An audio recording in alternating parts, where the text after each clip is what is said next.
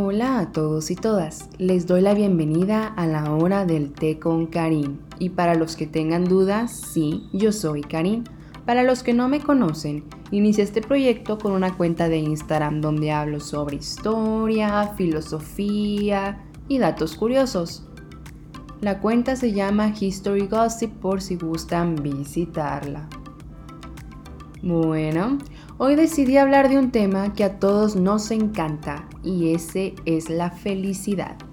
Según la Real Academia Española de la Lengua, la felicidad es un estado de grata satisfacción espiritual y física.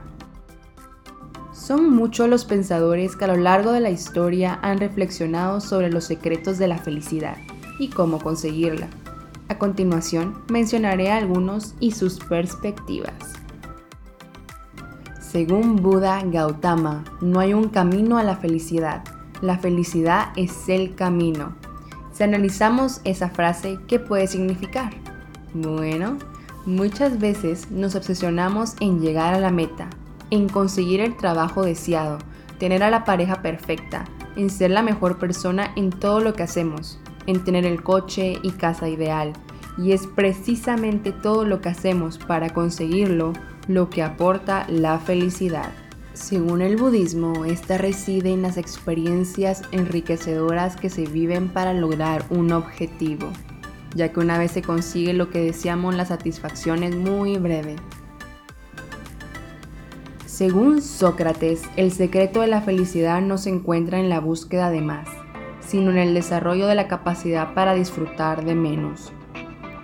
Para el filósofo griego, la felicidad no viene de recompensas externas o reconocimientos, sino del éxito interno.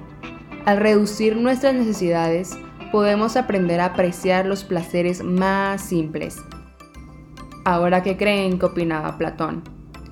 Bueno, él decía, el hombre que hace que todo lo que lleva a la felicidad dependa de él mismo, ya no de los demás, ha adoptado el mejor plan para vivir feliz.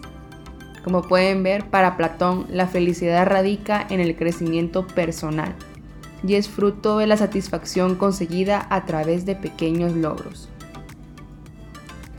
Aristóteles, por su parte, decía, la felicidad depende de nosotros mismos, Seguro dirás, mm, se parece mucho a lo que decía Platón. Bueno, tiene sentido, ya que Aristóteles era su discípulo. Entonces, para Aristóteles ser feliz significa autorrealizarse, alcanzar las metas propias de un ser humano. Sostenía que todas las personas perseguían la felicidad. Unos son felices ganando dinero, otros recibiendo premios y otros viajando, como yo. Cada cual posee el secreto de su propia felicidad, pero para eso hay que conocerse muy bien y saber qué se quiere. Lao Tzu decía, si estás deprimido, estás viviendo en el pasado. Si estás ansioso, estás viviendo en el futuro.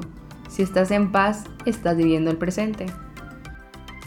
Lao Tzu sostenía que la razón de su felicidad era vivir el presente. Quienes siempre piensan en el mañana o recuerdan con nostalgia el ayer solo generan ansiedad, estrés y dejan de disfrutar el momento y la verdadera existencia. Eso explica por qué al meditar nos sentimos tan bien. Claro, si lo hacemos bien. Eso se debe a que nos desconectamos y vivimos el ahora, algo muy difícil de lograr en una rutina normal. Para Kant, la felicidad más que un deseo, alegría o elección es un deber siempre Kant y el deber ser. Pero bueno, la felicidad es uno de tantos deberes del ser humano, un deber último y supremo que nos obliga a ser dignos de merecerla.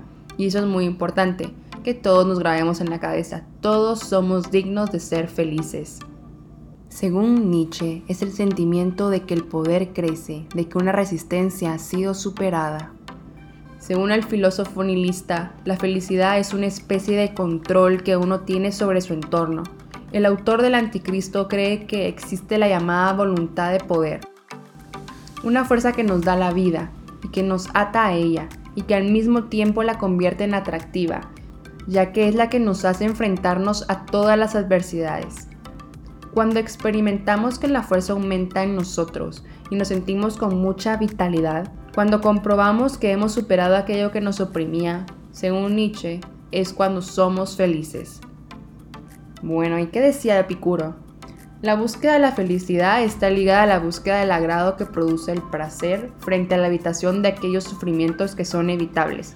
Un hedonismo basado en la moderación y que encuentra en el ejercicio de la amistad uno de los máximos pilares de la felicidad. Pero bueno, no solo fueron hombres, también estaba Susan B. Anthony, que para ella la independencia es felicidad.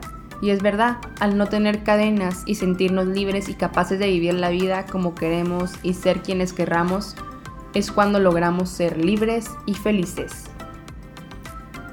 Pero bueno, como pueden ver, la felicidad ha sido un tema de estudio durante mucho tiempo y muy pocos logran conseguirla. Pero bueno, ¿tú qué opinas? ¿Existe la fórmula secreta para la felicidad? Si seguimos lo que nos dicen los filósofos del pasado, ¿podremos ser felices?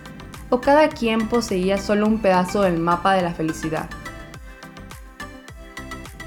Bueno, eso es todo por hoy. Los espero en el próximo episodio con otro gran chisme o dilema, dependiendo del humor.